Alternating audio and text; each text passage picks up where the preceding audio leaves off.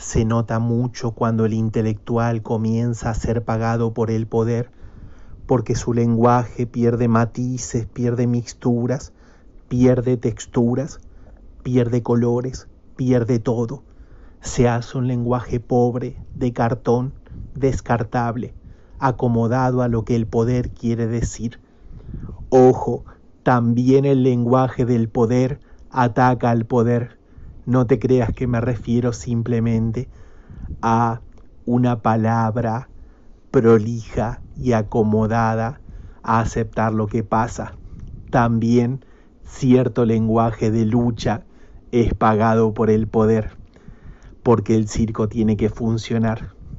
Pero ese lenguaje y ese intelectual se convierten en mediocres títeres